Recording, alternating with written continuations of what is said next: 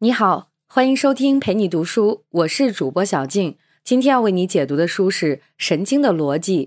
下面我们会用大概十五分钟的时间，简单的介绍一下这本书。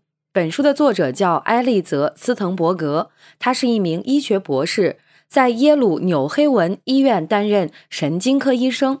这个工作让他有机会接触大量的大脑疾病患者。斯滕伯格一边医治精神病患者，一边研究人的非理性行为，对于大脑的工作原理，这就形成了很多独到的见解。在他看来，人的大脑可以分成许多彼此独立又互相关联的系统。这些系统的特点和冲突，就是各种非理性行为的来源。本书解读了很多日常生活中人们感兴趣的话题，我会从中选取三部分解读这本书。第一部分，我们来说说睡眠，会讲到鬼压床到底是怎么一回事，人又为什么会做离奇的梦，这些现象反映了大脑的什么状态。第二部分，我们分析记忆和失忆。具体说说那些混乱的记忆、失去的记忆究竟是怎么回事？第三部分，我们来说说人的无意识状态。许多时候，你会发现人们做事并不需要意识的参与。下面我们开始第一部分。这部分我们来说关于睡眠与梦的两个例子。听完这两个例子，你会发现在睡梦中，人的理性不再工作，但这也正好暴露了一些大脑工作的机制。睡眠是一个研究人们非理性行为的重要切口。我们先从一个外星人绑架事件讲起。作者曾经遇到过一个怪人，这个人是他的中学老师。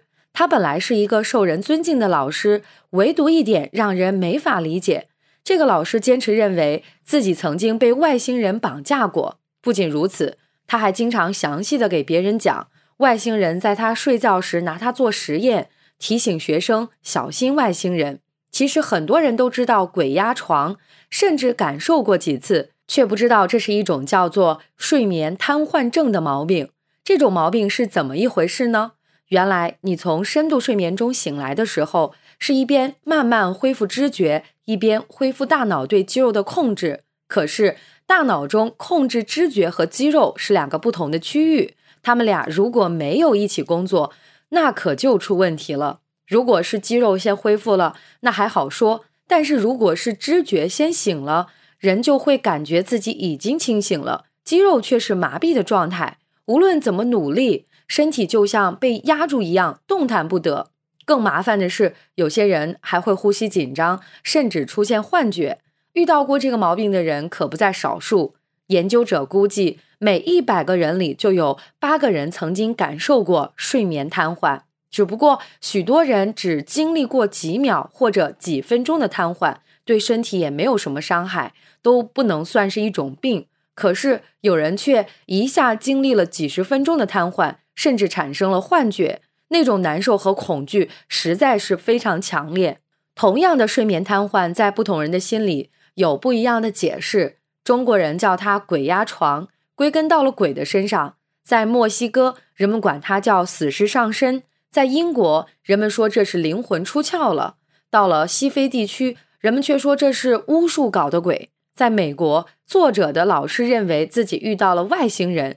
如果他能了解一些关于睡眠的神经科学，也许就不用紧张兮兮的提防外星人的入侵了。讲完了外星人，我们再来看看梦。人人都做过梦。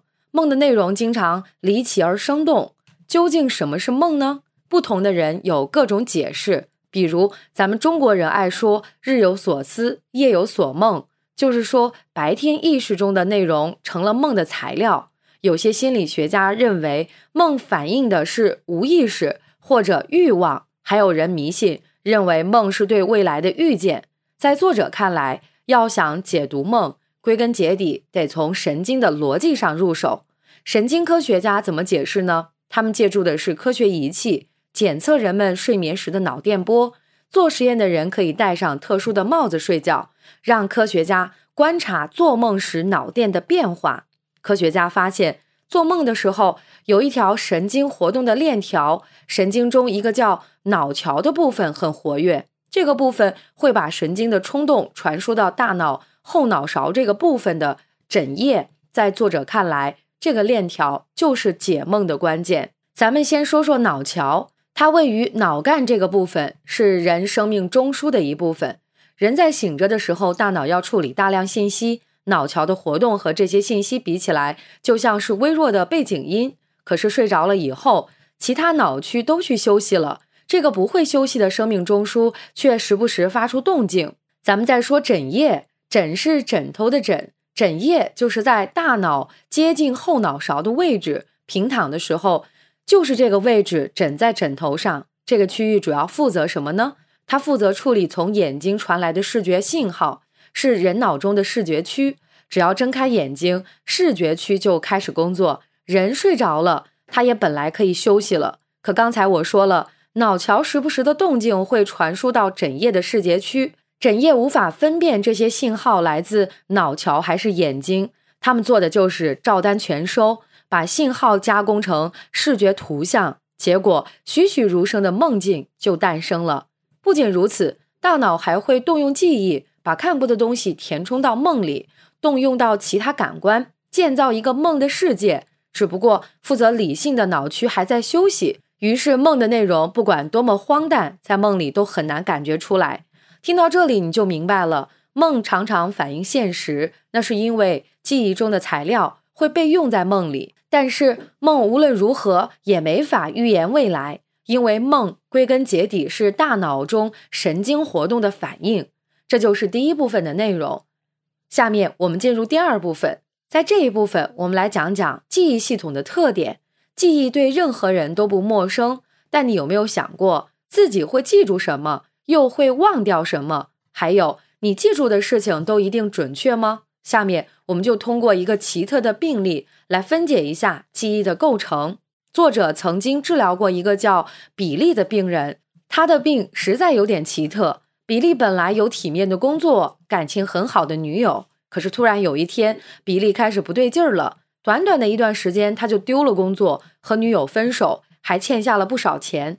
家人去探望他时，才发现比利已经没有了正常的精神状态。家里堆满了垃圾和坏了的食物，说话也颠三倒四的，没有办法，他们只好把他送到了作者的医院。治疗中，作者发现比利偷偷吸食过毒品，这些毒品损伤了大脑，导致他生病。随着治疗，比利的病情好转了不少，大部分大脑的功能都恢复了。唯独有一件事儿他做不到，他不知道自己叫什么，说不出今天的日期，也不知道自己是怎么进的医院。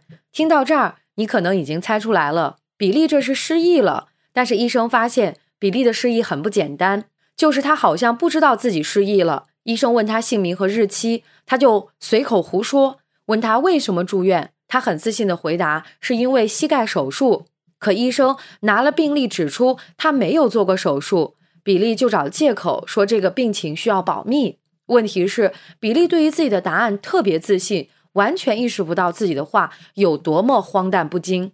为什么会出现这个情况呢？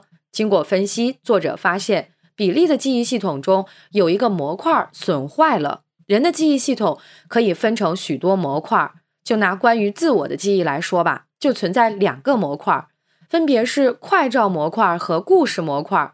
我们一个个来说，先来看快照模块，它是怎么工作的呢？当我们经历各种生活事件的时候。大脑中的神经元会开始放电，一起放电的神经元会形成新的连接，也就形成了记忆。但是人们记住的并不是事无巨细的信息，相反，记忆很像手机随意拍下的快照，只保存了最鲜明的一些信息，其他没有拍到的部分就不存储了。当我们回忆的时候，也是提取这些快照。作者发现，比利大脑中的快照模块出现了问题。没法拍新的快照，也看不了过去的快照了。那为什么比利却总是胡编自己的经历，还意识不到呢？这就要说到记忆的另一个故事模块了。当我们回忆往事的时候，只能提取一些快照，但是人脑会自动补全前因后果，把快照扩充成一个逻辑完整的故事。比利的大脑中这个部分完好无损，虽然他没法提取记忆的快照，但故事系统却照常工作。把各种杂乱无章的信息组织起来，于是比利说的话就是一连串自信满满的胡言乱语了。比利的运气不错，经过治疗，他的失忆问题也恢复了。有过这次经历，他可再也不敢用毒品找刺激了。不过，他的这个病例揭示的这两个模块却可以解释很多事情。举例来说吧，因为记住一件事要靠快照系统，人们总是更容易记住那些鲜明的事情。科学家们发现，记住细节的多少和情绪有多强烈有关。当出现强烈的情绪时，人们也会记住当时的许多细节。不仅是情绪强弱影响记忆快照，人们的主观偏见也会影响记忆的内容。科学家做了另一个实验，他们邀请球迷观看比赛录像的片段，其中一些来自他们支持的球队。结束后，让球迷回忆队员进攻和防守的情况。结果，球迷记住了许多自己主队的优势的片段，但是对于另一支队伍记忆就差多了。看来，记忆的快照模块还十分偏心。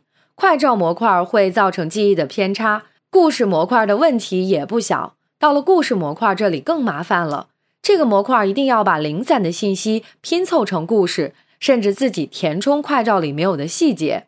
正是因为记忆系统不擅长分辨真伪。还喜欢编造故事，有经验的律师总是谨慎对待人们的证词。听了这些案例，你恐怕也要重新认识一下自己的记性了。下面我们再说第三部分，来分析一下人们的无意识状态。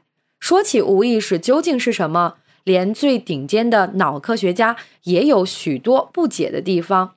我们分析的无意识没有那么神秘，你一定也经历过。比如，你是否记得自己每天出门后怎么回家呢？许多人都会发现，如果路程足够熟悉，自己可以完全不记得一路怎么走的。在路上躲避行人和车辆，也不需要意识就能完成。人们完全可以靠无意识做完很多事情，这是怎么一回事呢？说来也简单，这就是习惯的力量。只不过在作者看来，习惯也自有一套神经的逻辑。习惯系统说明。人可以无意识的做事，但是这些事必须足够熟练才行。其实，人每天的生活都在依赖无意识。曾经有过一个盲视病人，中风损坏了整个视觉区，这个病人已经完全失明。但是科学家发现，如果不给他导盲杖，他完全可以自己凭感觉躲开路上的障碍。盲视的例子说明，人的很多反应并不需要意识的参与。信息无法进入意识，可不是没进大脑。我们虽然说不出信息是什么，但是大脑和其他神经系统却照样处理了这些信息，甚至能做出合理的反应。不管是大脑中的习惯系统，还是盲视这种疾病，都说明意识系统只是人脑的系统之一。人们可以不用意识完成许多事情，可为了避开习惯系统，人们有时也会主动调用意识系统。有意识的避免习惯掌管我们的行为。以上就是神经的逻辑的主要内容。感谢关注，陪你读书，欢迎点赞分享，同时可以打开旁边的小铃铛，陪你读书的更新会第一时间提醒你。我是主播小静，我们下期再会。